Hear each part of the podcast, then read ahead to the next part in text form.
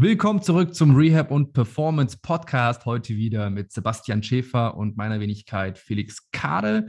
Diese Folge wird ein bisschen anders. Wir haben heute kein Thema an sich vorbereitet, sondern wir haben ein paar Fragen bekommen. Es wird so eine Art QA heute, die wir einfach mal beantworten wollen.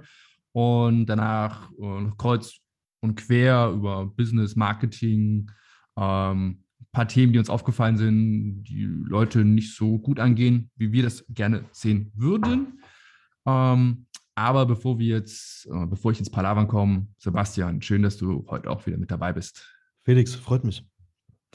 Also, du hast Fragen bekommen, Sebastian. Äh, lass uns doch einfach mal direkt loslegen, einsteigen und gucken, wo wir heute landen.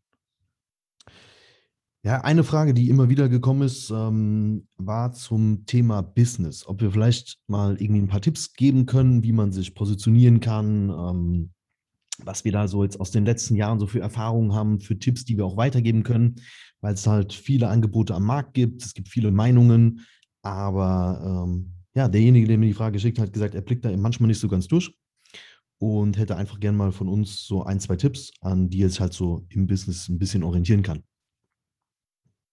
Okay, Business. Das erstmal. Willst du anfangen, Felix? Ja, ich fange einfach mal an und erzähle so ein bisschen zu meiner Erfahrung, wie ich da so reingegangen bin. Ähm, also ich mache meine Website ja seit äh, Anfang 2016 und äh, ich bin so ein bisschen drauf gekommen, weil ich damals viele Freunde in so einer Berliner Connection hatte, die alle im Online-Business tätig waren und ich fand das irgendwie ganz spannend, äh, arbeiten zu können, wann und wo ich möchte und hatte aber nicht so ein, ein, richtiges Thema und bin dann irgendwann auf das Thema Körperhaltung gestoßen, habe recherchiert, ob es dazu schon etwas gibt in Deutschland und es gab es damals eigentlich nicht. Ähm, mittlerweile machen das sehr, sehr viele. Und so bin ich zu meinem Business quasi gekommen über das Thema Körperhaltung und darüber dann kamen ganz viele Fragen, hey, Schulterschmerzen, Rückenschmerzen, äh, dies, das, tralala und hatte mich dann irgendwann auf Rückenschmerzen spezialisiert. Und mittlerweile machen das aber auch sehr, sehr viele Leute und ich dachte so, okay, ähm, man nennt es dann so einen Red Ocean, wo halt sehr, sehr viele Fische drin sind, also ne, sehr viele Haie, die Fische jagen, es gibt sehr viel Blut. Und da ist es sehr, sehr schwer, irgendwie Fuß zu fassen. Und ich habe lange überlegt, wie ich mich weiter positionieren kann mit diesem Thema, wo ich mich auskenne.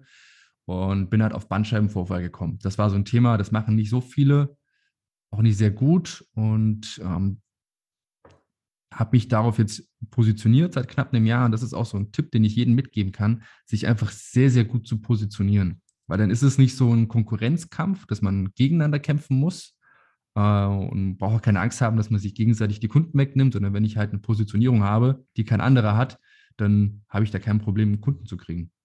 Ähm, viele tun sich halt schwer mit diesem Positionieren und sehr, sehr spitz auf den Markt reingehen. Ähm, Benny Heitzmann zum Beispiel macht ja sehr viel Schulter mittlerweile. Ähm, du machst sehr viel Rehab für Sportler. Und wenn man da so spitz reingeht, dann denken viele so, ah ja, aber dann, dann schließe ich doch ganz viele Leute aus, die ich dann nicht mehr betreuen kann. Und das ist aber ein Irrglaube. Ähm, ich sagte immer, stell dir vor, du hast, einen, du hast einen Schulterschmerz. Zu welchem Arzt gehst du dann? Gehst du dann zum, zum Allgemeinarzt? Gehst du zum Hausarzt? Nein, du gehst zum Orthopäde, weil der sich wahrscheinlich damit auskennt. Und genauso ist das halt auch äh, als Personal Trainer, als Physio, Klar kann ich alles machen, aber das spricht die Leute ja nicht an. Im Gegensatz dazu, wenn sie halt ein spezifisches Problem haben, dann werden sie sich auch jemanden suchen, der sich mit diesem spezifischen Problem wahrscheinlich auskennt. Und darum ist halt eine gute und anfangs spitze Positionierung sehr, sehr wichtig. Ja, exakt. Also der wichtigste Tipp, den ich mitgeben kann. Und, ähm, es gibt auch einen guten Spruch, wenn du, ähm, wenn alle deine Kunden sind, dann hast du keine Kunden. Ja, das trifft es sehr gut. Ja, weil äh, du, du wirst auch nie alle ansprechen können. Also wir haben jetzt zwei, auch zwei unterschiedliche Businessmodelle, weil du ja eher online unterwegs bist, ich eher stationär vor Ort. Und du wirst ja, egal ob online oder stationär vor Ort, nie Personen aus einer ganz unterschiedlichen Interessensgruppe ansprechen können. Also allein schon das Alter, wo tummeln sich diese Leute, die deine Kunden sind. Es macht einen Unterschied, ob du jetzt eher jüngere Leute oder eher ältere Leute ansprechen willst. Also du, du wirst nie einen gemeinsamen Kanal finden, wo du all diese Kunden ansprechen kannst, mal ganz unabhängig von dem, von dem inhaltlichen Ding, also was ist dein Thema. Ja? Aber schon die Ansprache wird sehr, sehr schwierig, wenn du nicht weißt, wer deine Kunden sind. Ja, und einfach, weil halt, du hast jetzt das äh, Schlagwort Altersgruppe reingebracht Ähm, junge Leute haben ganz andere Probleme als Leute über 50. Also, ne, dann, dann Ja. werden halt so Alterskrankheiten, Menopause spielt eine Rolle, so typische Krankheiten, die erst im Alter kommen, die werden dann viel relevanter als jetzt bei einer Zielgruppe, boah, keine Ahnung, 18 bis 35. Ja. Das ist was ganz anderes. Junge Leute haben eher so, die wollen auch gut aussehen, die wollen stark sein. Alten Leuten geht es eher um Gesundheit und Schmerzfreiheit. Also sind halt ganz, ganz andere Zielstellungen und Wünsche und auch emotionale Bedürfnisse, die dahinter stehen. Ähm, und ich kann nicht alles abdecken. Das funktioniert nicht. Ja, definitiv. Definitiv. Also wäre auch, wär auch einer von meinen Tipps. Ähm, ich habe, wenn ich so Businessberatungen für, für Trainer, Therapeuten mache, habe ich auch immer so ein paar Tipps, die ich als Basics immer mitgebe. Und ein Haupttipp, den ich immer relativ am Anfang mitgebe, ist, ähm, was dein Business braucht als Fundament. Also, ja, the wider the base, the higher the pyramid. Die Basis ist immer Zahlen, Daten, Fakten. Also 60 bis 80 Prozent aller Businesses, die angemeldet werden, überleben die ersten zwei Jahre nicht. Und in der Regel überleben die nicht die ersten zwei, drei Jahre nicht, weil sie fachlich nicht so gut sind, sondern weil das Business-Technische nicht passt. Das ist bei den meisten. ne? Die meisten sind, was das Fachliche angeht, sind sie sehr ambitioniert. Da steckt natürlich dann auch Herzblut da drin und so weiter. Also das ist nicht das Thema. Aber das Thema ist halt, dass einfach die Zahlen, Daten, Fakten nicht passen und damit stimmt halt die Basis nicht. Das fängt schon mit der Umsatzplanung an. Die Leute sagen, naja, ich will das und das verdienen. Okay, wenn du das und das netto raus haben willst, weißt du, was du an Umsatz machen musst. Also hast du da eine Ahnung von. Ne? Es reicht ja nicht zu sagen, okay, ich mache mich jetzt selbstständig, habe bisher zwei netto verdient, will ich sowas ähnliches, will ich auch als Selbstständiger verdienen. Ja, okay, äh, ist ein gutes Ziel, aber wie viel Umsatz musst du für zwei netto machen? Ja, also allein schon die Planung fehlt bei vielen. Dann das Business-Technische dahinter. Ja. Die Leute haben dann zum Beispiel ein gutes erstes Jahr, ne? so und dann kommt zum Beispiel Steuer. Das heißt, sie müssen ein bisschen was nachbezahlen, weil die Steuervorauszahlung halt relativ niedrig war, da sie ja neu angefangen haben. Und auf einmal kommt das Finanzamt, sagt, okay, äh, wir hätten jetzt gerne mal 5.000, 8.000, 10.000 Euro. Plus die Vorauszahlung wird angepasst. Das heißt, da musst du da auch nochmal ein bisschen mehr bezahlen. Und auf einmal sind die Leute halt in der Position, wo sie kein Geld mehr haben. So, und das ist halt der nächste Faktor. Also, wenn du, selbst wenn du dann so den Fuß reinkriegst in das Business, hast deine ersten Kunden, hast deine ersten Erfolge, das Geld kommt rein, ist es halt dann immer noch oft so, dass da einfach dann die Planung verfehlt ist und dadurch halt dann die nächsten Probleme entstehen. Ja, und das muss man von Anfang an planen mit der Umsatzplanung. Ja, ich muss das und das an Umsatz machen. Und dann muss ich auch das und das weglegen, damit ich halt dann nachher genug Reserven habe für Krankenkasse, für ja, Finanzamt und so weiter. Das ist immer mein Basistipp: Zahlen, Daten, Fakten, ZDF, das muss passen. Das ist die Basis des Ganzen und dann kannst du die Pyramide nach oben bauen. Ja, und zweiter Tipp: ja, das, was du schon gesagt hast, halt, wenn jeder dein Kunde ist, dann hast du keine Kunden. Das hat halt natürlich auch viel mit äh, FOMO zu tun, so Fear of Missing Out. Ich habe Angst, dass ich dadurch irgendwas in, verpassen könnte, wenn ich jetzt eine bestimmte Kundengruppe ausschließe. Aber wenn ich zum Beispiel nach, also Nachrichten bekomme mit Anfragen, dann steht da in 80 Prozent, hallo Sebastian, du wurdest mir empfohlen wegen dem und dem Problem. Und die Empfehlung ist ja sehr, sehr spezifisch. Also die Empfehlung wurde ausgesprochen, weil jemand gesagt hat, ey, der macht Rehab für Sportler, da musst du hingehen. Hm? Und das ist halt eine Zielgruppendefinition, die brauche ich von Anfang an. Ich muss von Anfang an sagen, okay, das ist meine Zielgruppe. Es ist nicht immer so, dass du nur eine Zielgruppe hast. Manchmal kann man auch zwei Zielgruppen zum Beispiel haben. Aber das muss halt irgendwo Hand in Hand gehen und es muss von Anfang an halt vom Marketing, von der Ansprache und so weiter passen. Es macht keinen Sinn, wenn du jetzt sagst, keine Ahnung, meine Kunden sind Leute ab 55, die, keine Ahnung, so degenerative Erkrankungen haben, Arthrose und so weiter, mit denen würde ich Training machen und machst dann Werbung oder dann ist dein führendes Social Media Ding ist TikTok. Das passt nicht sehr. Aber das sind, das sind oft so Sachen, ja. wo sich die Leute keine, keine Gedanken drüber machen. Wenn das meine altersspezifische Zielgruppe ist, dann muss ich zum Beispiel eher über Facebook oder zum Beispiel über Google gehen.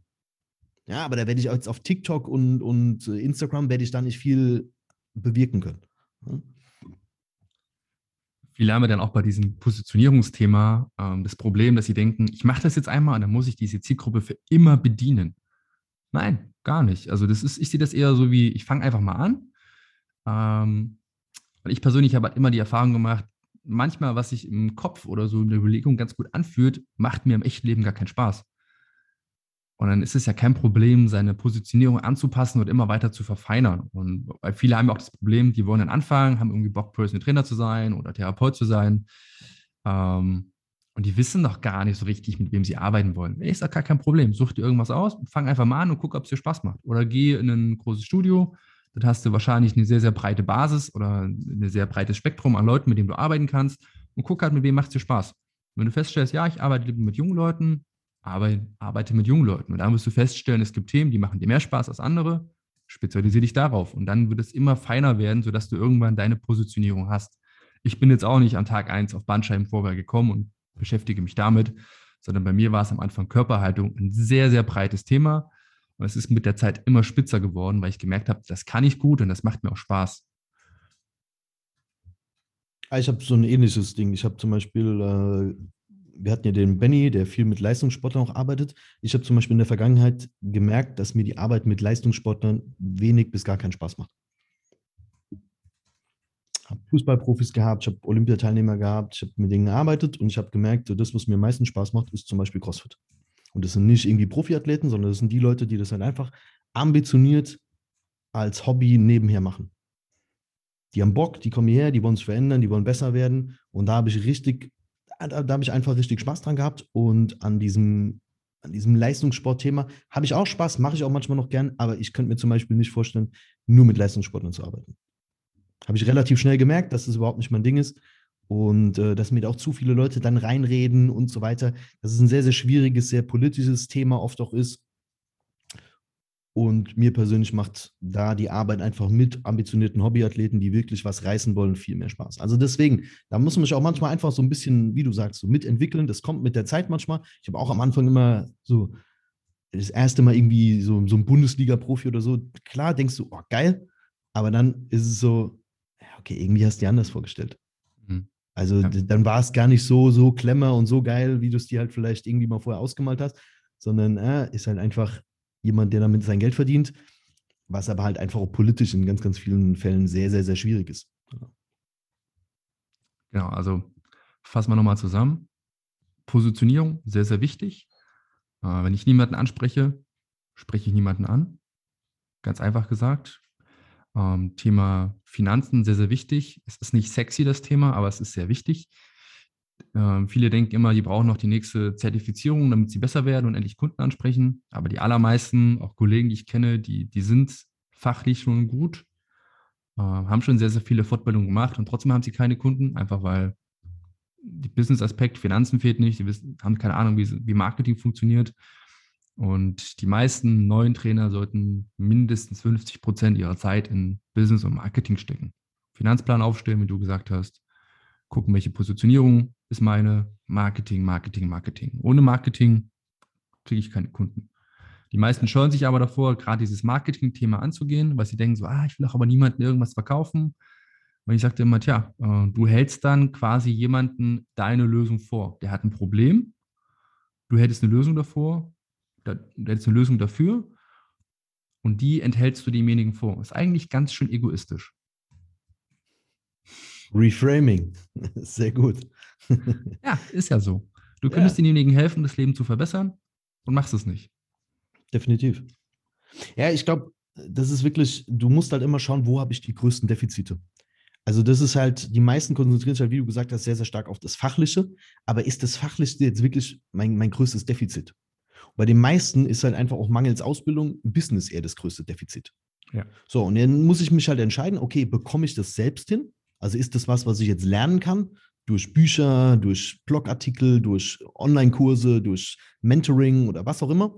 Oder ist das was, wo ich mir vielleicht wirklich Hilfe holen muss in Form eines Beraters, der da wirklich auch diesen Weg mit mir geht? Ja? Das ist, glaube ich, du musst immer am Anfang überlegen, okay, wo ist mein größtes Defizit? Und die meisten konzentrieren sich halt auf das Fachliche, weil es halt sexy ist. Ja, das ist halt das, was, was du geil findest, ja, wo du einen Drive hast. Und das andere ist halt einfach nicht so geil, aber ist halt das, was dich im Endeffekt dazu bringt. Ja, 60 bis 80 Prozent der Firmen werden in den ersten zwei Jahren abgemeldet. Warum? Ja, weil die Leute halt genau diese Fakten halt oft einfach außen vor lassen. Und ich kenne so viele Leute, die so Nachforderungen von Krankenkassen und Finanzamt bekommen haben, und diese Dinge kommen halt rein und das ist halt nicht so, ja, du kannst es in drei Monaten zahlen, sondern Zahlungsziel ist 14 Tage. da bist du halt am Arsch. Also wenn du dann das Geld nicht auf dem Konto hast, weil du es halt irgendwie ausgegeben hast und das alles nicht geplant hast, dann musst du halt irgendwo Geld leihen, ja, du wirst unflexibel und so weiter. Also das ist halt was, wo du halt relativ schnell in so einem Punkt bist, wo es halt einfach nicht weitergeht. Ist mir übrigens auch passiert. Am Anfang auch passiert. Ja, also die ersten ein, zwei Jahre war ich jedes Mal von der Steuer völlig überrascht. Dachte, scheiße, fuck, ich habe das Geld nicht. Ja, dann musst du halt, ja. Yeah. Also Steuer. ich, war, ich war da echt blauäugig am Anfang. Also ich habe ich, also ich hab immer 35 Prozent weggelegt von allem. Deswegen Steuer hat mich nicht überrascht. Was mich wirklich überrascht hat, war Krankenkasse. Ich habe oh, mich, ja. hab mich verrechnet mit meinem Einkommen. Also ich habe mein Einkommen berechnet, aber das kannst du ja am Anfang nicht so ganz genau machen, weil du weißt ja nicht ganz genau, was sind deine Kosten und so weiter. Und ich habe das halt so grob kalkuliert, habe davon dann 15 Prozent und habe dann gesagt, okay, dann bezahle ich meine gesetzliche Krankenkasse als freiwillig Versicherter, habe mich aber einfach verrechnet. Mein Einkommen war dann nachher höher und das waren dann im Endeffekt nur irgendwie 150, 200 Euro im Monat, die ich zu wenig bezahlt habe, aber das hat sich halt aufsummiert über irgendwie zweieinhalb Jahre. So, und dann haben die halt so eine Einkommensprüfung gemacht und dann äh, kam halt äh, irgendwie die große Rechnung hinterher mit irgendwie 4.500 Euro. ja. Aber passiert das, jedem. Ja, also. So, das Lernen, dran wachsen und ähm, du musst dann einfach deine Schlüsse daraus ziehen. Ich glaube, das ist halt das Wichtige. Ja. Ich meine, jeder macht diesen Fehler einmal. Du hast ihn gemacht, ich habe ihn gemacht. Aber dann muss man halt lernen und dann halt einfach in Zukunft sagen, okay, ich muss halt einfach Geld zurückhalten, genau für solche Themen, Krankenkasse, Steuer, Vorauszahlung und so weiter. Genau, also bei mir war es am Anfang, ich hatte noch einen, einen Nebenjob quasi, also 20 Stunden gearbeitet und habe halt mein Business quasi nebenbei aufgebaut. Völlig blauäugig einfach angefangen, mich überhaupt nicht mit dem Thema beschäftigt, also keinen Plan von Finanzen gehabt und dachte so, ja, ja, ich komme schon eh nicht über die, diesen äh, Kleinunternehmerregelung hinaus, passt schon, ah, ich lege so und so viel zurück, bliblablub. Und dann das erste Jahr, wo ich drüber war, ja, völlig überrascht halt, ne? Hat nichts für Umsatzsteuer zurückgelegt. Passiert einmal, jetzt mache ich einmal im Monat so einen Überblick, was, wie war der Monat, äh, wie sind die Posten verteilt, wie viel muss ich zur Seite legen. Und dann passiert das auch nicht wieder. Ja, definitiv. Ganz Sehr geil. Sehr schön. Also, ich denke, das sind so die wichtigsten Tipps. Gute Positionierung, Finanzplanung ist ganz wichtig. Macht keinen Spaß, aber muss sein. Ähm, nächste Frage. Wir haben äh, zwei Fragen. Was sollen wir zuerst machen? Wir haben einmal Chiropraktik, einmal Neuroathletik. Eins oder zwei? Okay, du darfst. Na, sag, sag mal eine Zahl. Eins oder zwei? Zwei. Dann ist es Neuroathletik. Okay, dann darfst du anfangen. Neuroathletik ist natürlich ein Begriff, der ist zurzeit in aller Munde. Es gibt so. Also, also ganz, ganz kurz, äh, die Frage dazu war, ähm, was unsere Meinung zum Thema Neuro, wir müssen ja die, den Zuhörer abholen, was ist unsere Meinung zum Thema Neuroathletik und äh, auch wie kann man es einbinden in so einen Rehab-Prozess? Also es ist schon eine schwierige Frage, weil da könnten wir jetzt eine eigene Folge drüber machen.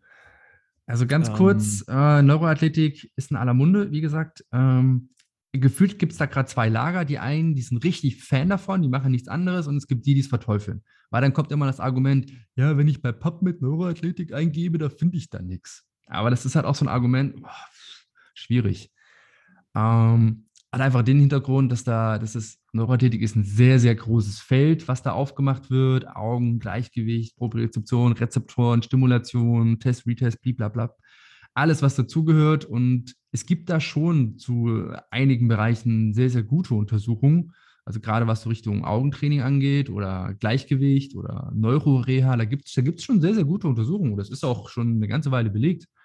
Ähm, neu ist halt einfach, dass diese Ideen auf einen sportlichen Bereich übertragen werden. Oder teilweise jetzt auch in die Reha von muskuloskeletalen Problemen. Ähm, ich persönlich sehe mich da irgendwo in der Mitte zwischen ist der absolute Hammer und jetzt kannst du in die Tonne treten. Ähm, ich nutze es selber manchmal. Ich möchte jetzt sagen nie. Ich möchte auch nicht sagen häufig. Ähm, für mich persönlich gibt es so ein Anwendungsfeld, wo ich es öfter auspacke und das sind Beschwerden in der Halswirbelsäule. Also wenn da irgendwas ist, ähm, dann packe ich es sehr, sehr gerne aus.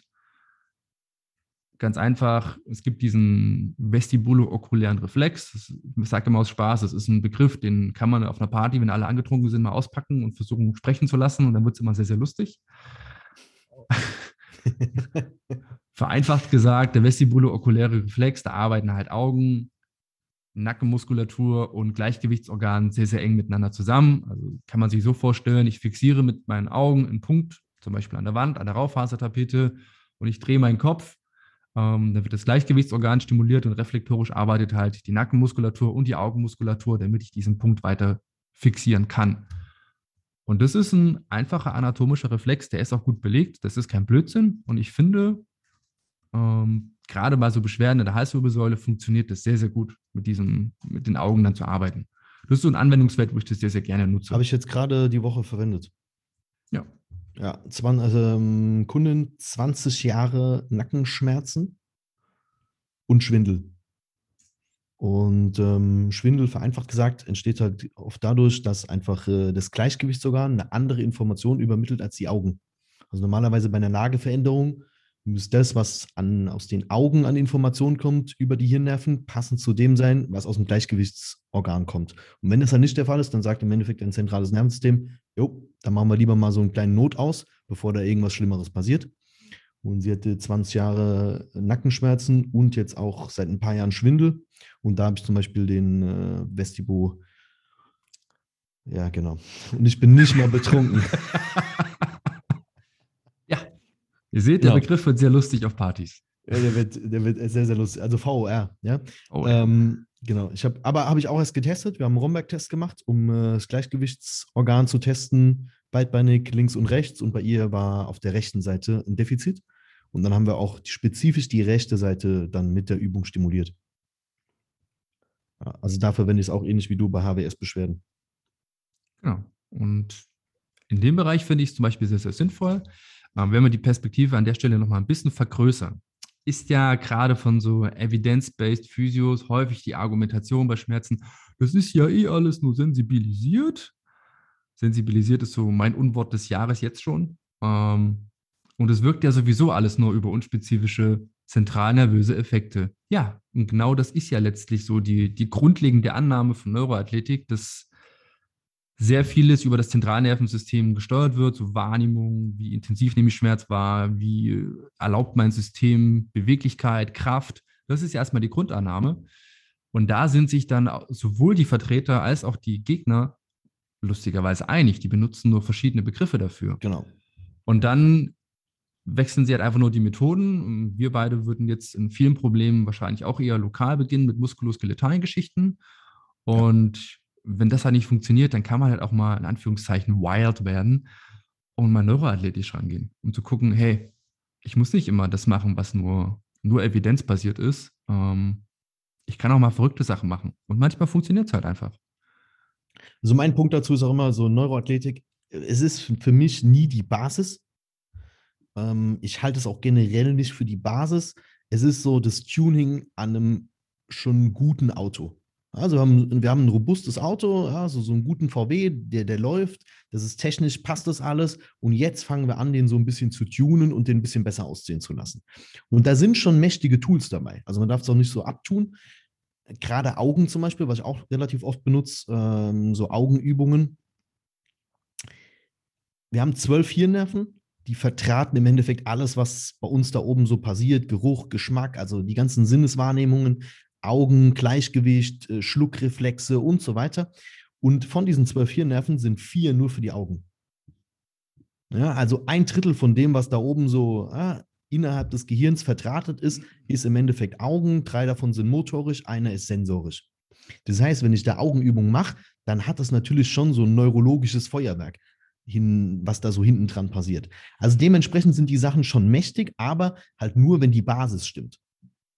Ja, also wenn das Auto halt schon irgendwie einen halben Totalschaden hat, die Karosserie bröckelt ab und äh, der Motor ist scheiße und ich habe da ständig irgendwie Probleme mit, dann brauche ich nicht anfangen mit Neuroathletik, dann gibt es andere Sachen.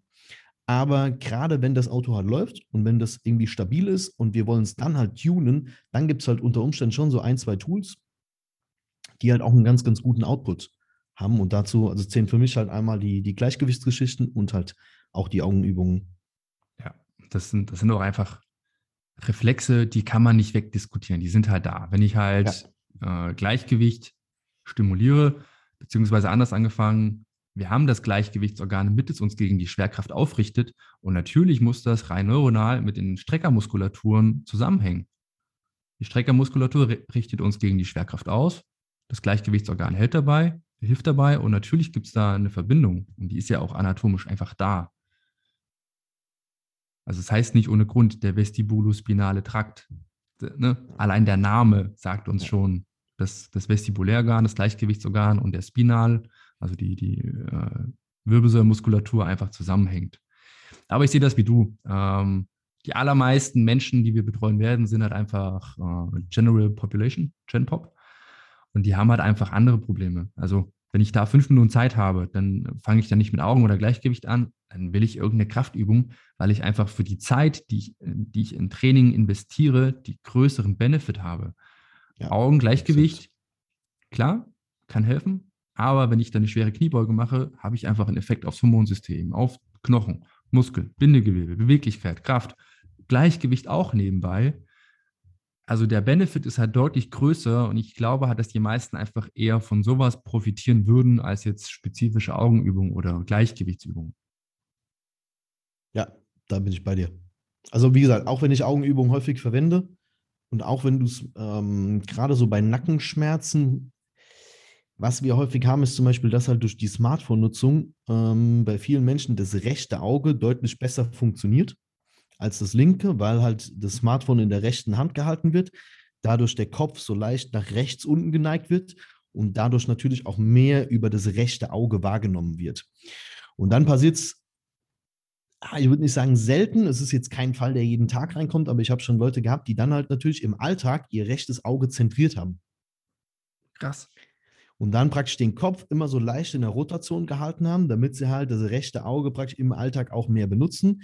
Es waren aber auch Leute, da haben wir mal eine Zeit lang auch, habe ich nach der Screentime geguckt, das waren wirklich Leute, die hatten sechs, sieben Stunden am Tag Screentime. So, und durch diese leichte Rotation der HWS und des Kopfes haben sich dann halt zum Beispiel Probleme im Nackenbereich entwickelt. Und äh, da haben wir dann auch Tests gemacht, um festzustellen, was halt das dominante Auge ist. Und das war halt in allen Fällen halt das Auge, wo halt auch das Handy in der entsprechenden Hand auf der gleichen Seite gehalten wurde. Und da haben wir dann zum Beispiel spezifisch das Auge auf der anderen Seite aktiviert, einfach um die halt aus diesem Ding so wieder rauszuholen. Also im Endeffekt auch deine Augen, das sind sechs Muskeln, das ist muskulär, das ist wie wenn wir jetzt Kreuzheben machen, das sind Muskeln, die kann ich auch trainieren. Also viele denken ja immer, wenn das Auge irgendwie, wenn ich da Sehkraft verliere, dann muss irgendwas an der Netzhaut und so weiter sein oder ja, das ist manchmal der Fall. Aber in vielen Fällen ist es auch einfach nur die Muskulatur, die halt durch den Alltag, gerade durch dieses Schauen auf, auf nahe Gegenstände, einfach so ein bisschen ja, verarmt.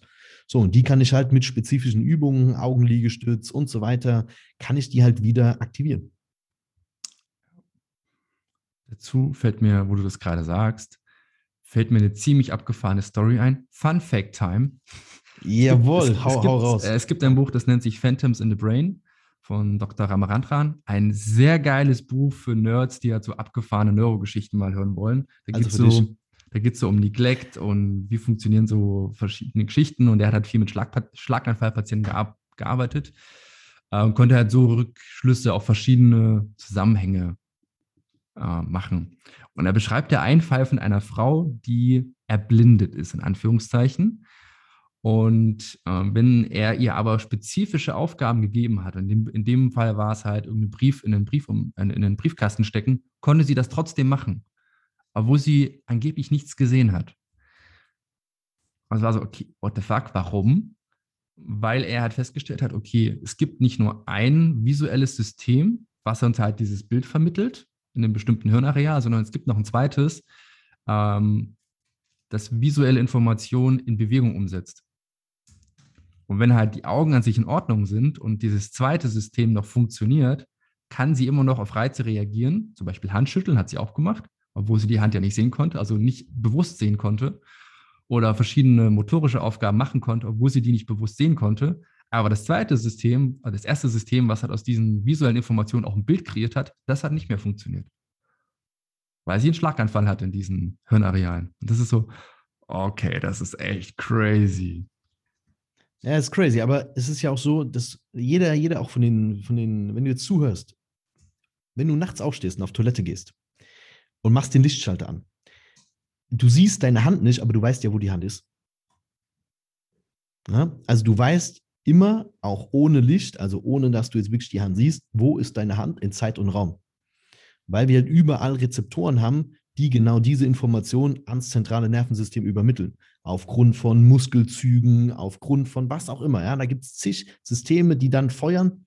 Aber im Endeffekt, du weißt selbst im Dunkeln, wo ist deine Hand in Zeit und Raum.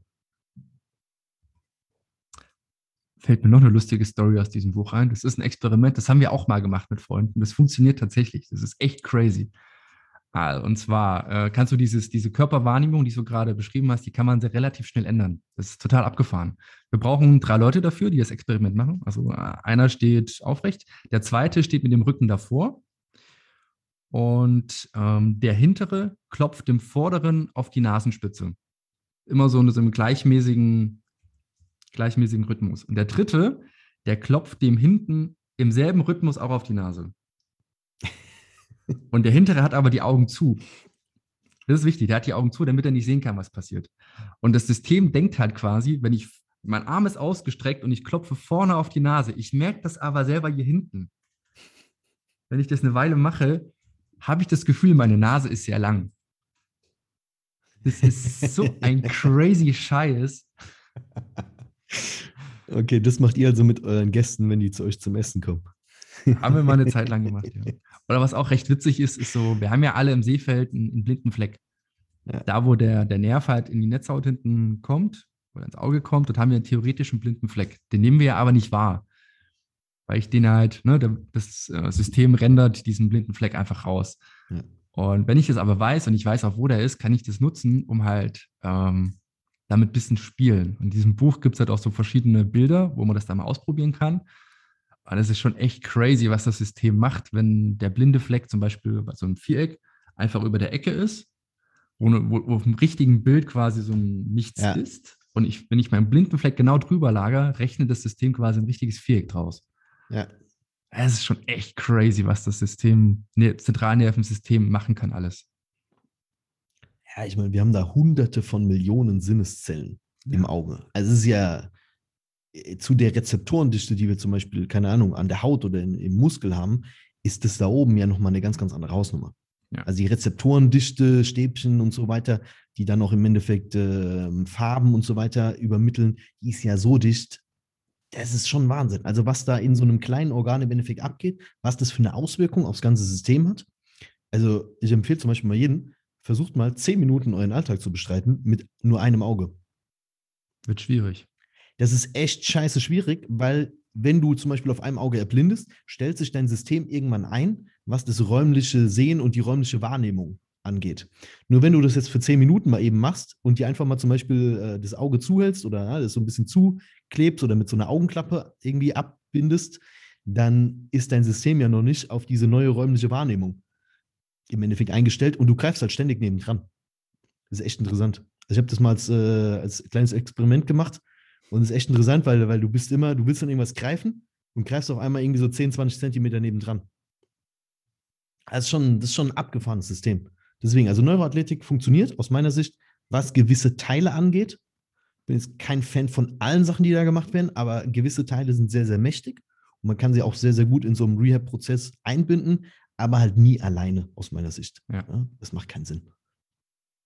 Einen Punkt würde ich gerne ansprechen, was so visuelles System angeht ähm, fange ich gerade an, ein bisschen zu experimentieren damit. Ich beschäftige mich gerade viel mit dem autonomen Nervensystem, Sympathikus, Parasympathikus.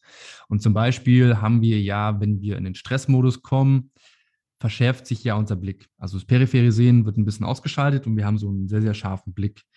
Äh, und das passiert ja aber auch, wenn wir sehr viel am Laptop oder am Handy arbeiten. Wir brauchen ja einen sehr, sehr punktuellen Blick, wenn wir das machen, um die Sachen, die wir fokussieren, ne, Text, Bilder, um scharf sehen zu können. Und das periphere Sehen wird ein bisschen ne, vernachlässigt. Und könnte man denken, ich weiß nicht, ob das so ist, muss ich mal gucken, ob ich noch eine Studie dazu finde oder untersuchen, dass das System ja auch andersrum funktioniert, weil ich diesen scharfen Blick die ganze Zeit habe, trigger ich eine sympathische Reaktion.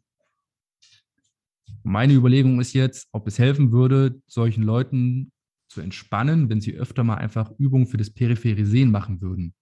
Weil da ja das Sichtfeld sich erweitert und das ist ja eine parasympathische Reaktion wäre jetzt meine Überlegung, ah, vielleicht hilft es diesen Leuten so als kleine Übung zwischendurch im Alltag, um einfach auch mal ein bisschen Stress runterzufahren und zu entspannen.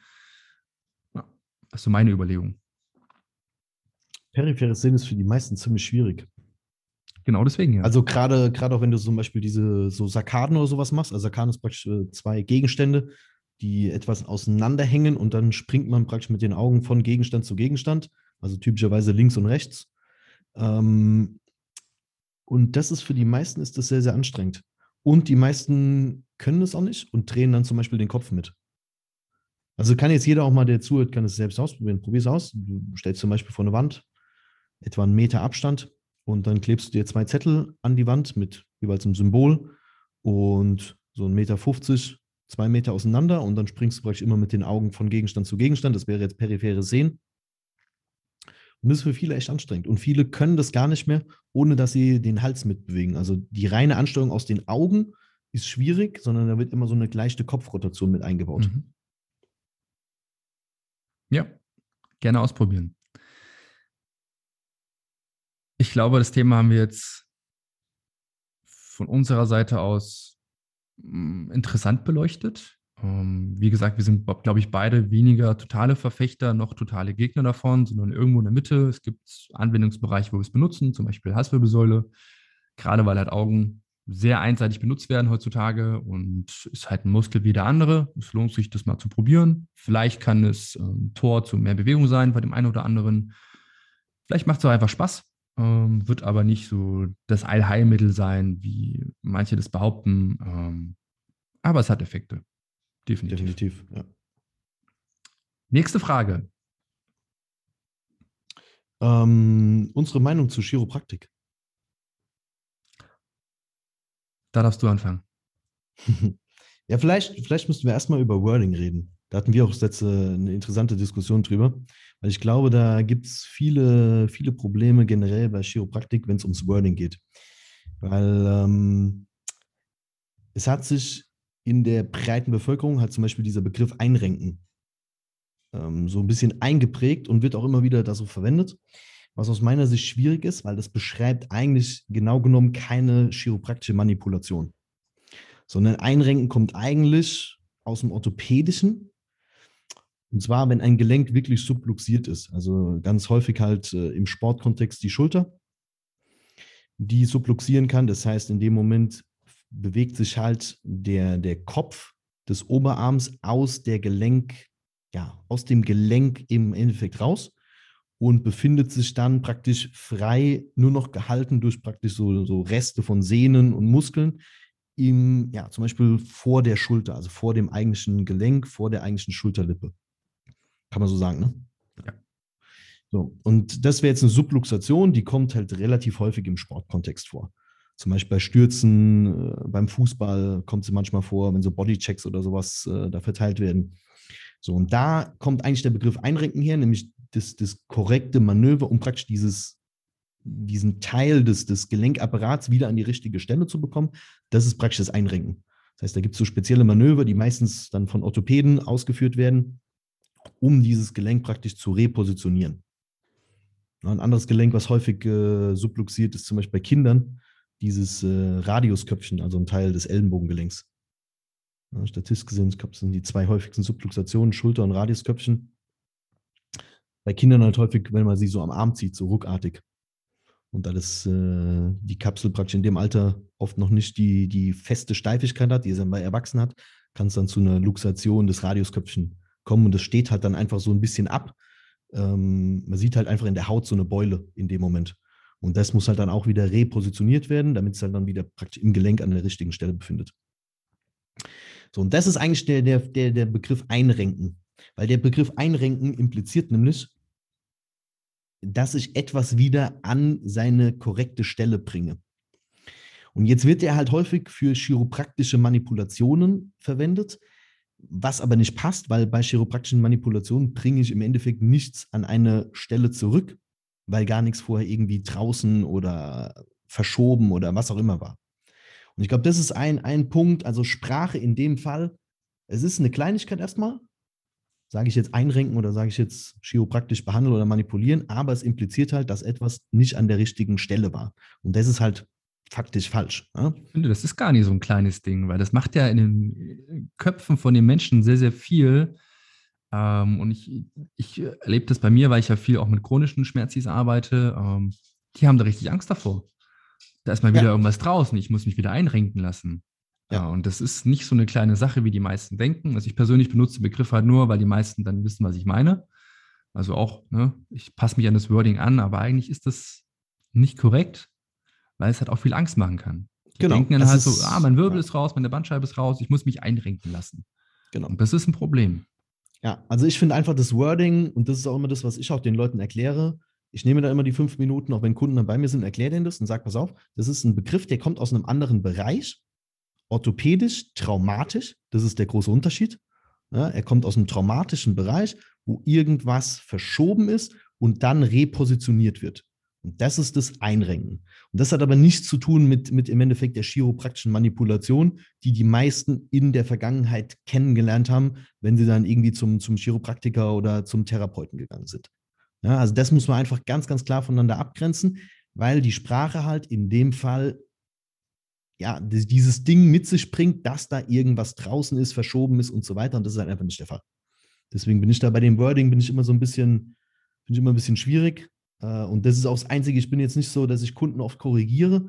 Ich lasse auch Kunden oft in, in ihrem Ding drin, weil ich da jetzt auch keine irgendwie großen Konflikte da schüren will. Aber das ist ein Wording, was ich dann oft auch anspreche und sage, ey, pass auf, kann ich dir kurz erklären. Ja, kommt aus einem anderen Bereich, ist was ganz anderes, hat sich leider so ein bisschen eingebürgert. Aber da müssen wir einfach ein bisschen vorsichtig sein, weil faktisch, physiologisch ist das nicht der Fall bei dir. Wo du es jetzt schon ansprichst, was passiert denn beim umgangssprachlichen Einrenken? In der Wirbelsäule zum Beispiel? Es ist im Endeffekt, also das, was die meisten denken, passiert nicht.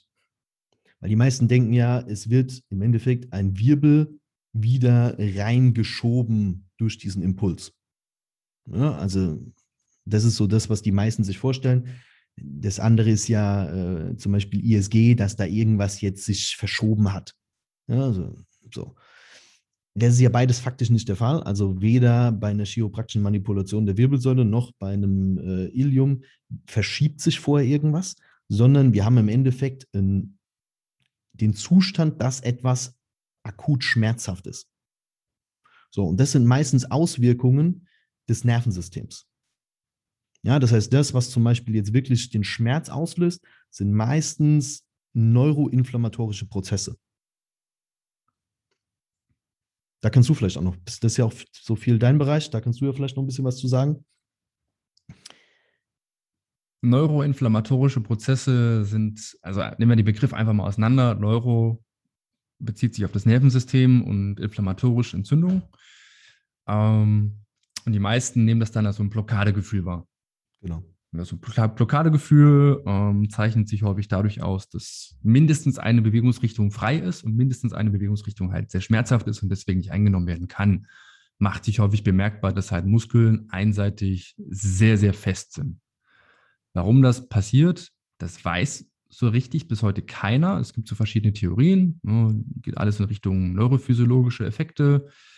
Aber warum es genau passiert, wir wissen es nicht. Wir wissen aber, wenn dann so eine chiropraktische Technik benutzt wird, dass es auf einmal besser ist. Und das ist ja die Frage, warum ist es auf einmal besser? Weil halt durch diesen Impuls ähm, ein sehr starker Reiz gesetzt wird. In Gelenkkapseln sind immer sehr, sehr viele Rezeptoren und die werden quasi stimuliert. Und jetzt könnten da sehr spezifisch reingehen, sagen wir einfach, wir haben da im Zentralnervensystem ein Feuerwerk ähm, unter anderem wirkt sich das auf die Formatio reticularis im Stammhirn aus und die ist zum Beispiel für Muskeltonus und Schmerzwahrnehmung mitverantwortlich. Und wir haben reflektorisch durch diese Manipulation einen Effekt, der die Muskulatur entspannt und entsprechend den Schmerz reduziert. Das passiert letztlich einfach nur. Geile Erklärung. Und dann äh, kommt häufig aber so die Gegenfrage, ja, aber das knackt doch und danach ist es besser, also passiert da nicht doch irgendwas? Warum knackt es denn? Ähm, wir haben zwischen Gelenkflächen immer etwas, das nennt sich Synovialflüssigkeit oder umgangssprachlich Gelenkflüssigkeit. Und wenn ich da auseinanderziehe, also mit so einem Impuls, können sich da kleine Gasbläschen bilden und danach platzen die quasi, wenn die Gelenkpartner sofort wieder zusammenkommen, was ja letztlich passiert. Also die werden ja nicht auseinandergezogen, wie man sich jetzt vorstellt, dass das so eine Riesenfläche dazwischen ist, sondern einfach nur so kurz knickknack. Und dann platzen diese Gasbläschen und das ist dieses Geräusch, was wir hören. Und Wobei man es ja auch noch gar nicht genau weiß. Ne? Das ist, glaube ich, momentan die führende Theorie. Aber es ist halt sehr, sehr schwer zu, zu untersuchen. Es gibt da tatsächlich radiologische Untersuchungen am Finger. Also es ist jetzt, ist jetzt keine okay. Wirbelsäule, aber am Finger ist das sehr, sehr gut nachgewiesen, dass genau das passiert. Okay. Da sieht man das halt in Echtzeit-MRT, die nehmen, ziehen die Finger auseinander, es bildet sich so ein Gasbläschen, Gelenkflächen kommen wieder zusammen und plopp, es platzt. Ja. Aber ist ja wieder die Frage, kann ich das jetzt eins zu eins auf die Wirbelsäule übertragen? Auf die Wirbelsäule.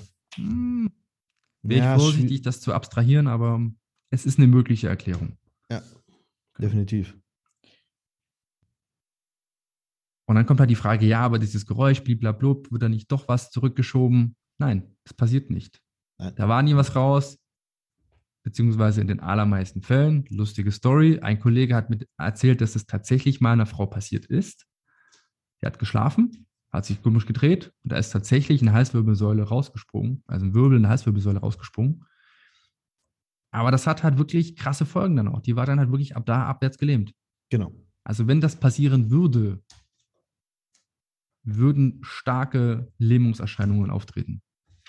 Also ich hatte mal so einen ähnlichen Fall ähm, bei einem Kunden, da hat sich der Teil der Klavikula zum Brustbein subluxiert. Hm. Also ah, der hat, ich weiß gar nicht mehr genau, wie es passiert ist. Er hat irgendwie, glaube ich, eine Drückbewegung gemacht. Ich meine, es war Bankdrücken mit relativ viel Gewicht. Und wahrscheinlich durch diesen Hebel hat sich dann das Gelenk so ein bisschen subluxiert und hat dann halt so, so einen halben Zentimeter praktisch da rausgestanden. Du hast dann halt auch diese Beule so in der Haut gesehen. Und es wurde dann auch von einem Orthopäden, glaube ich, repositioniert. Also er ist dann damit in die Notaufnahme und äh, die haben ihn halt dann behandelt, weil das halt auch ziemlich schmerzhaft war und es hat dann einfach weird ausgesehen. Also so Subluxationen, wenn sie denn mal wirklich passieren, sehen halt schon immer komisch aus, also gerade bei der Schulter, weil die Schulter dann zum Beispiel da hängt, wo jetzt bei, bei uns der Peckansatz ist. Das sieht natürlich schon ziemlich komisch aus, wenn dann auf einmal so, so, so ja, die Kugel des Oberarmkopfes halt, keine Ahnung, fünf, sechs Zentimeter vor der eigentlichen Gelenklippe hängt. Ja, ist meistens lustigerweise gar nicht so schmerzhaft. Ja. Also Subluxationen sind meistens gar nicht so schmerzhaft, aber halt oft, weil drumherum halt so ein Schockzustand passiert. Und durch diesen Schockzustand wird auch, glaube ich, einfach der Schmerz nicht so wahrgenommen. Ja. Also das ist einfach so das Ding, glaube ich, was, was halt die breite Masse verstehen sollte, ist, da wird nichts zurückgeschoben, weil gar nichts vorher draußen war, sondern wir arbeiten im Endeffekt über einen ja, neurophysiologischen Impuls, der dann dafür sorgt, dass Punkt Nummer eins Schmerzen weniger werden in der Regel und Punkt Nummer zwei der Muskeltonus in den allermeisten Fällen abgesenkt wird und Punkt Nummer drei Bewegung wieder möglich ist. Das habe ich bei dem ersten bewusst auch gesagt, in der Regel, wenn man sich die meisten Studien zur Chiropraktik anschaut, dann ist es ein gutes Tool, wenn akute Schmerzen auftreten. Also so in der Regel in den ersten bis zu sechs, maximal acht Wochen. Ab dann verliert es deutlich, deutlich an Bedeutung. Weil dann kommen nämlich viele andere Faktoren rein, die man mit Chiropraktik im Endeffekt nicht lösen kann. Ja? Aber so, ja, wenn man sich die allgemeinen Studien anschaut, in den ersten sechs Wochen bei akuten Schmerzen kann es unter Umständen helfen. Manchmal sogar interessant als alleiniges Therapietool würde ich jetzt zum Beispiel nie anwenden. Ich nutze es immer nur dann, um Leute wieder in Bewegung zu bekommen. Aber in vielen Fällen hilft es sogar als alleiniges Therapietool, wenn es ein akuter Schmerz ist, weil im Endeffekt dann Selbstheilungskräfte des Körpers wieder angeregt werden, der Körper wieder durch die Schmerzfreiheit bewegt werden kann und dadurch halt der Heilungsprozess begünstigt wird. Würde ich jetzt nicht nutzen, also jeder, der bei mir in Behandlung zum Beispiel ist und ich würde jetzt eine chiropraktische Technik machen, würde ich danach immer Hausaufgaben mitgeben, um ihn dann aktiv wieder in Bewegung zu bringen. Genau. Die häufigsten Anwendungsfelder sind halt meistens so wie HWS, wird relativ schnell gemacht. Und lustigerweise, oder nicht lustigerweise, traurigerweise, äh, bei Bandscheibenvorfall in der Lendenwirbelsäule, was ich so gar nicht nachvollziehen kann, ähm, ich weiß ja nicht, ob das so, ich kann mir nicht vorstellen, dass das Sinn macht, wenn ich da gerade akut irgendwie eine offene Wunde habe oder ein Wundheilungsprozess vonstatten geht, dass es da Sinn macht, dort so einen High-Impact-Impuls reinzugeben. Kann ich mir nicht vorstellen. Nee, also lustigerweise eigentlich so, dass ähm, wenn du jetzt zu klassischen Chiropraktiken gehst, also wirklich nur Chiropraktik machen und da entsprechend auch in UK oder in Amerika ausgebildet wurden, ähm, dass viele sogar spezielle Treatment-Tables haben, wo du Traktion ausüben kannst. Also werden praktisch die Tische dann, äh, wir nehmen jetzt einfach mal LWS, Bandscheibenvorfall, L4, L5, ähm, da wird dann zum Beispiel der Tisch wie so abgekippt in der Mitte und dann Traktion ausgeübt. Und diese Traktion wird dann im Endeffekt über zwei Minuten zum Beispiel gehalten. So ähnlich wie du das jetzt in deinem Instagram-Video mhm. gepostet hast, mit dieser Übung, wo du praktisch die Füße runterhängst. Und da gibt es halt dann so spezielle ähm, Tische und die, die Behandlung ist dann eigentlich kein typischer chiropraktischer Impuls oder eine normale Technik, wie das jetzt die meisten kennen, sondern wirklich so eine Traktionsbehandlung. Und da habe ich auch schon persönlich von, von einigen Kunden gehört, dass ihnen das sehr, sehr gut geholfen hat. Hast du ja auch im Endeffekt nach der Übung dann. Das, das glaube ich. Ja, ich also meine jetzt halt wirklich dieses, diesen Klassiker, den man auch bei YouTube sieht, den werden so verdreht, einer hat ein ISG, die eine hat irgendwie oben und dann wird halt so ein schneller Drehimpuls ausgeführt. Finde ich auch schwierig, würde ich auch nicht machen. Äh, dafür gibt es auch andere Techniken. Also da für so akute Sachen gibt es Drop-Pads. Ähm, Drop-Pads sind im Endeffekt, oder Speeder-Boards nennt man die auch, das sind im Endeffekt so Holzbretter. Und darauf ist äh, so, ein, so ein Pad aus dünnen Kunst, also so ein, so ein Schaumstoff. Und diese Pads werden praktisch aufgespannt und dann werden die unter zum Beispiel dem entsprechenden Körperteil positioniert. LBS, Ilium, was auch immer du korrigieren willst. HWS geht auch, Füße, Hände gehen sehr gut. Und dann wird praktisch ein Druck ausgeübt und dieses Board hat dann Widerstand und das obere Schaumstoffbrett klappt dann praktisch auf dieses untere Holzbrett. Und durch diesen kurzen Moment der Schwerelosigkeit kann ich dann praktisch auch manipulieren, aber ohne jetzt äh, denjenigen in zum Beispiel so eine extreme Rotation zu bringen. Aber ja. wird auch bei Bandscheibenvorfall ja, eher sekundär gemacht. Die Haupttechnik, glaube ich, ist wirklich Traktion. Also von den, von den Chiropraktikern, die es wirklich gut gelernt haben und nicht in irgendeinem Wochenendkurs, wird viel über Traktion gearbeitet der Chiropraktiker, mit dem ich früher zusammengearbeitet habe, der hat auch zum Beispiel über Traktion dann gearbeitet. Der hatte dann auch so ein, so ein Tool, wo du dann praktisch den Tisch so abklappen konntest. Und da war dann im Endeffekt die Behandlung ein bisschen Weichgewebe. Der hat dann zuerst so ein bisschen Muskeltonus aus der LWS rausgenommen und dann die Leute praktisch über diese Traktionsbehandlung dann behandelt. Und das war dann praktisch die Akutbehandlung bei Bandscheibenvorfall. Da bin ich auch voll d'accord mit. Äh, das funktioniert auch. Gibt es auch Untersuchungen, die zeigen, dass halt Traktion funktioniert.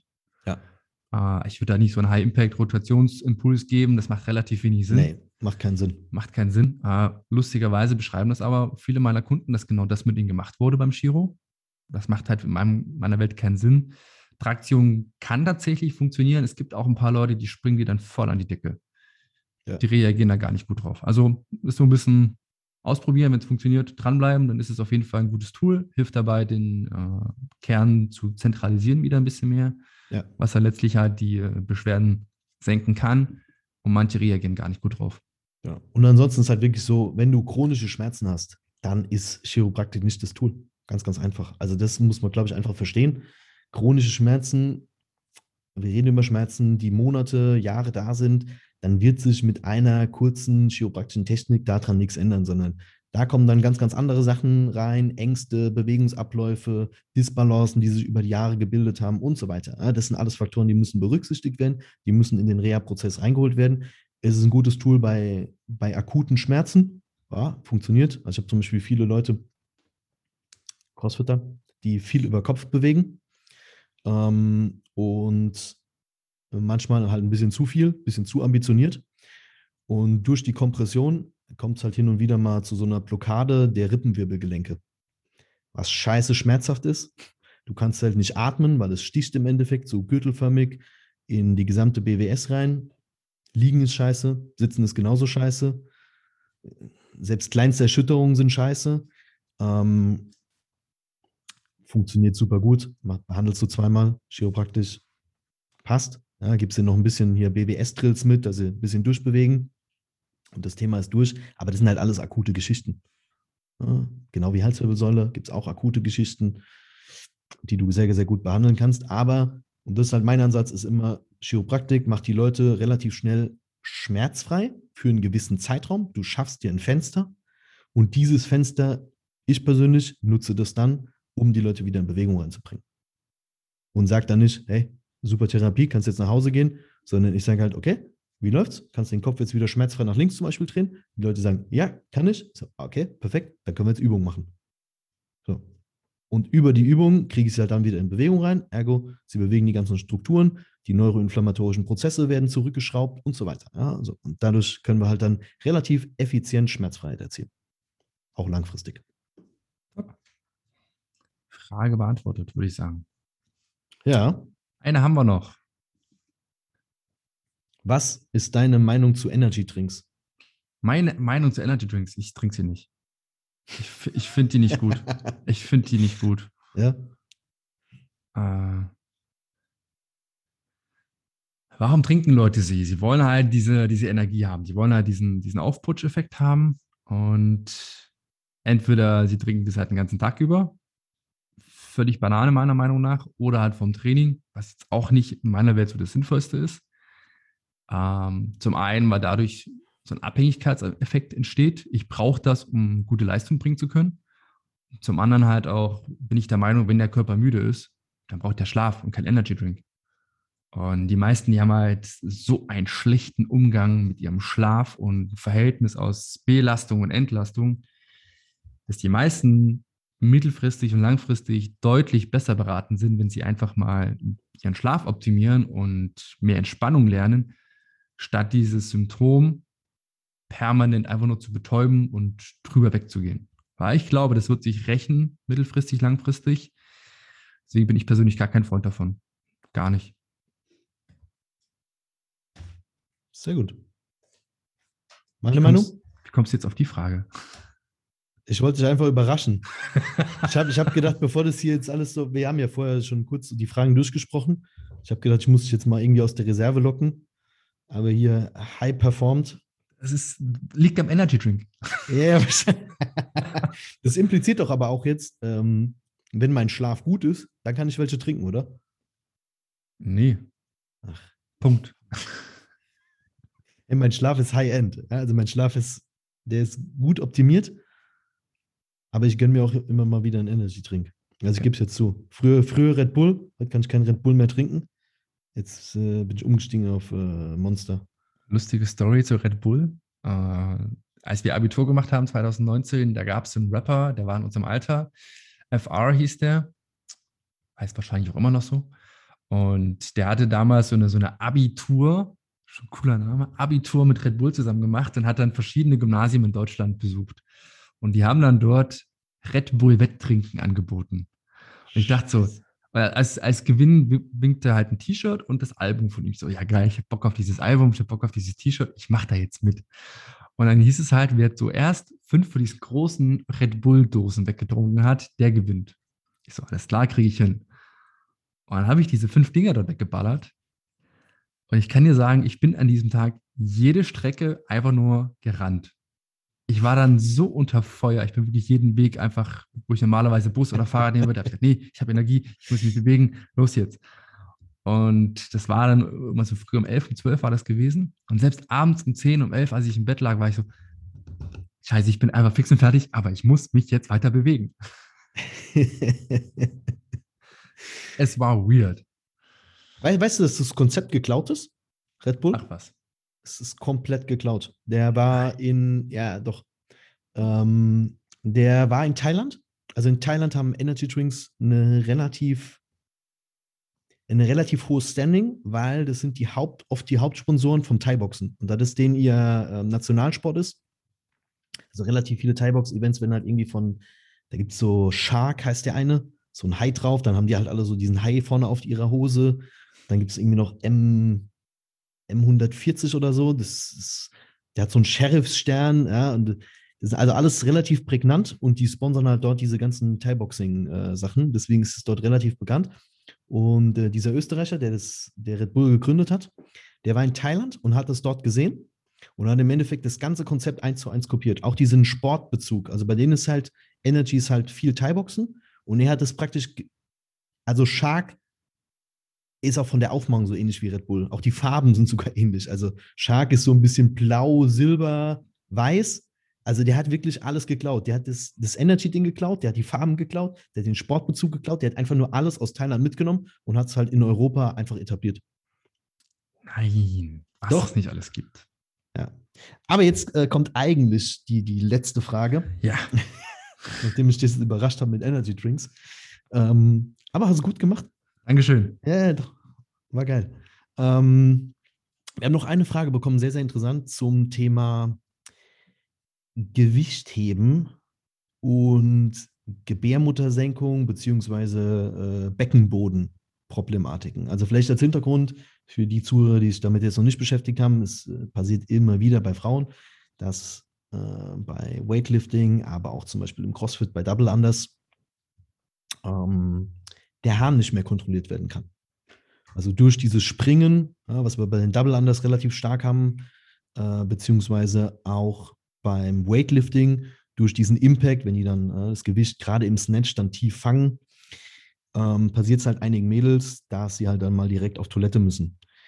Und die Frage wurde jetzt an uns gerichtet. Ich habe mit den Crossfitterinnen manchmal zu tun, die bei den Double Unders Problem haben, aber es ist jetzt nicht mein Fachgebiet. Felix, deins auch nicht? Es ist jetzt nicht mein Fachgebiet. Ich hatte eine Dame mal im Coaching, die, das passte nicht ganz dazu, aber es wäre so ein Einstieg zu dem Thema Beckenbodentraining. Ähm, die hatte nach der Geburt ihres zweiten Kindes Rückenschmerzen entwickelt. Und da war keiner auf die Idee gekommen, das irgendwie chronologisch in diesen Zusammenhang zu bringen, wenn direkt nach der Geburt äh, Rückenschmerzen auftreten, dass da eventuell der Beckenboden mit zusammenhängen könnte. Sondern ich frage einfach nur, hey, hat dir nach der Geburt irgendjemand mal Übungen für den Beckenboden gegeben? Das wäre jetzt so das Offensichtlichste für mich gewesen, weil es halt wirklich so instant danach war und nicht wegging. Hat sie gesagt, nein, habe ich ihr so eine Seite empfohlen mit Kegelübungen, die hat sie dann gemacht und sechs Wochen später waren die Probleme halt weg. Ist halt so, okay, das ist so easy. Also recht offensichtlich. Ähm, Beckenboden ist halt an sich ein recht spannendes Thema ein bisschen Hintergrund, äh, der ist bei der Atmung zum Beispiel auch mit aktiv. Wir haben so einen, so einen Zylinder im, im Rumpf, bestehend aus Zwerchfell, ähm, Multifidii, Beckenboden und Transversus Abdomini und der ist also beim Atmen sehr aktiv.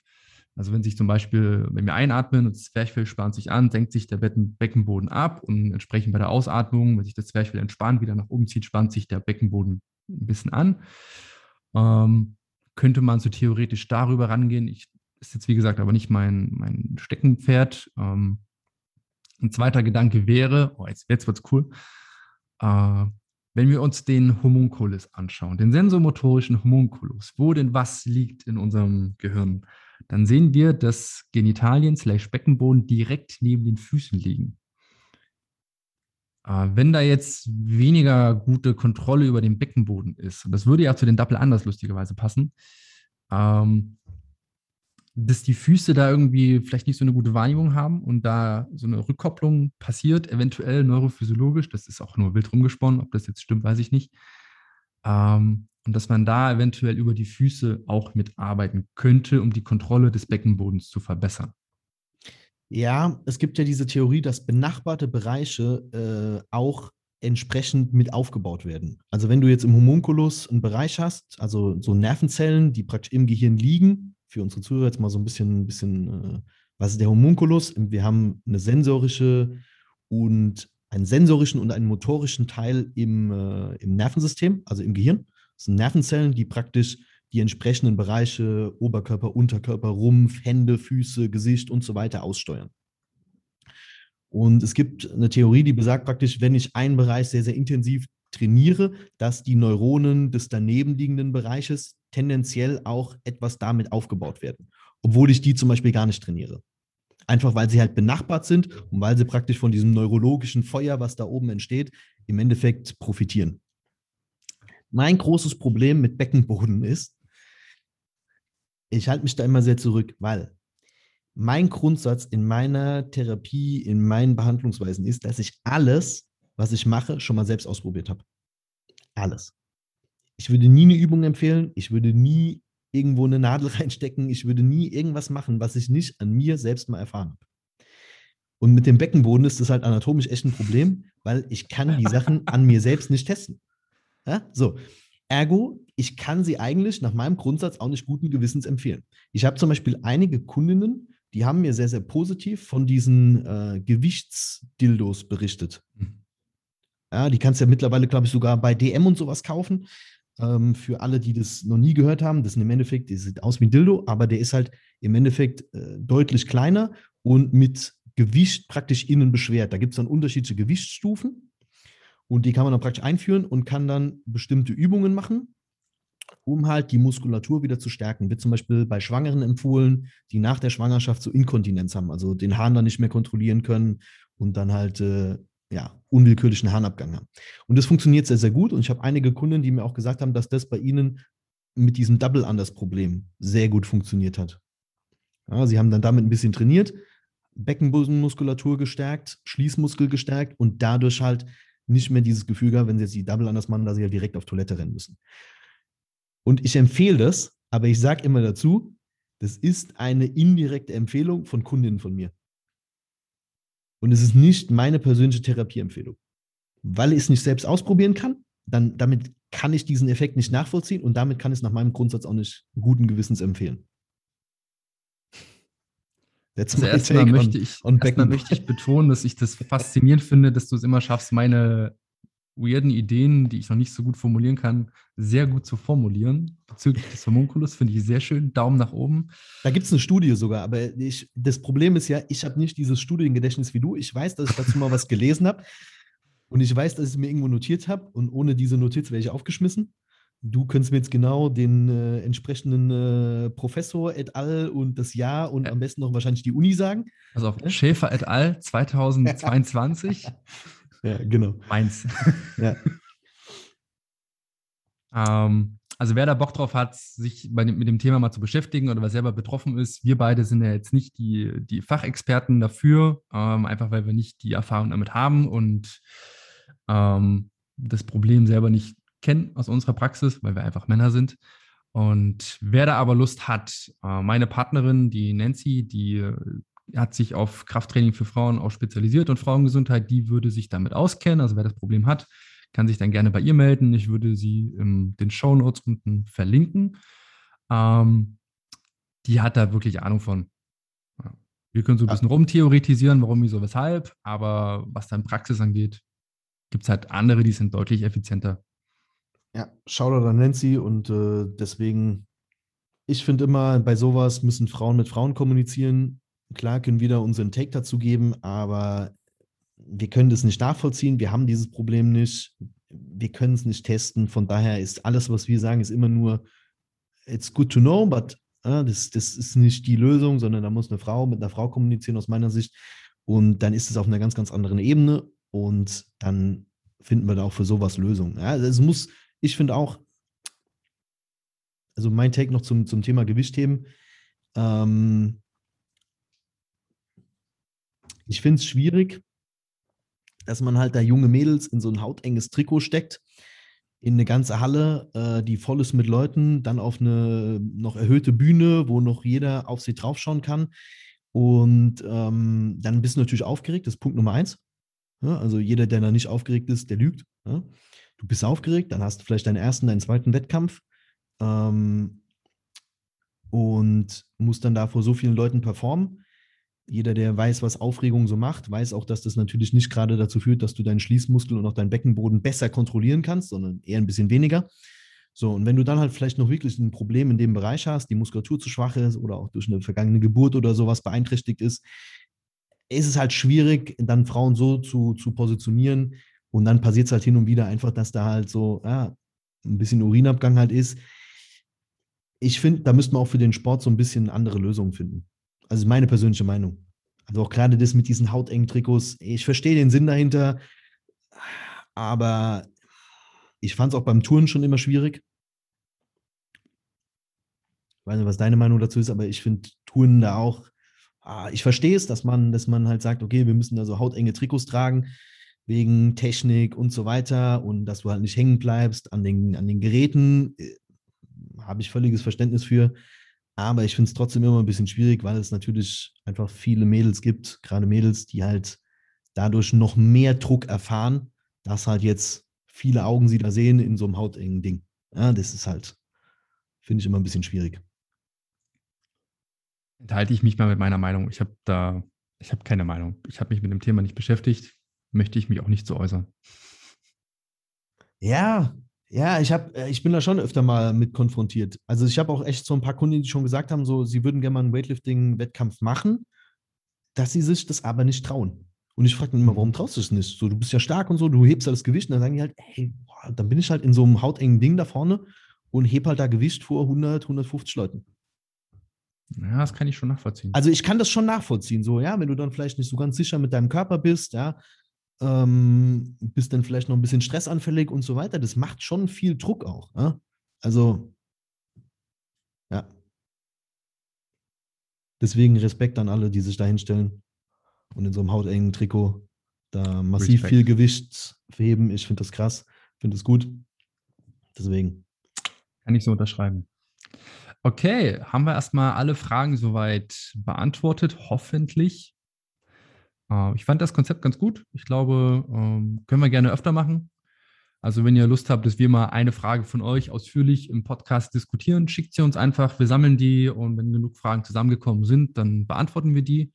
Ähm, eine Einschränkung aber, schickt auch Fragen, die für die Allgemeinheit interessant sind. Also nicht irgendwelche super spezifischen Fragen äh, oder auch eigene Therapiebeispiele, die sehr, sehr spezifisch sind, weil die sind halt dann für euch und vielleicht nur für ein, zwei andere interessant, aber halt nicht für, für, die, für die breite Masse. Deswegen schickt Fragen ein, die interessant sind, die auch andere interessieren könnten. Und dann streuen wir alle fünf, sechs Folgen mal so eine, so eine QA-Session ein und beantworten dann eure Fragen. Freuen wir uns drauf. Top. Ansonsten, wie immer, wenn dir die Folge gefallen hat, lass gerne ein Like da, bewerte den Podcast auf Apple Podcasts und Spotify. Da freuen wir uns ja drüber. Ähm, es ist immer recht viel Arbeit, diesen Podcast so qualitativ hochwertig zu machen. Deswegen ist das dann so ein bisschen Bauchmiezeln, wenn da so eine Bewertung kommt jedes Mal. Ähm, wenn es gefallen hat, sag es auch gerne weiter. Ähm, wir wollen natürlich, dass der hochqualitative Content so viele Leute wie möglich erreicht. Wenn du uns dabei unterstützt, fühlen wir uns auch wieder gebauchmieselt. Ansonsten wünschen wir dir noch eine schöne Woche. Danke fürs Einschalten. Wir haben, wir haben übrigens, ganz kurz, bevor du die alle verabschiedest, wir haben übrigens äh, eine Bewertung bekommen. Ich würde sie mal kurz vorlesen. Oh ja. Ja. Yeah. Apple Podcast. Äh, super informative und abwechslungsreiche Podcast-Folgen. Echt unterhaltsam, den beiden zuzuhören. Die Jungs wissen echt, wovon sie reden. Bin gespannt, was noch so kommt. Hey. Oh. Ich oh. fühle mich gebauchmietzelt. ja. Also, Schreibt uns eine Bewertung, lasst uns äh, euer Feedback da, schickt uns eure QA-Fragen fürs nächste Mal. Und dann euch eine geile Zeit. Jetzt darfst du.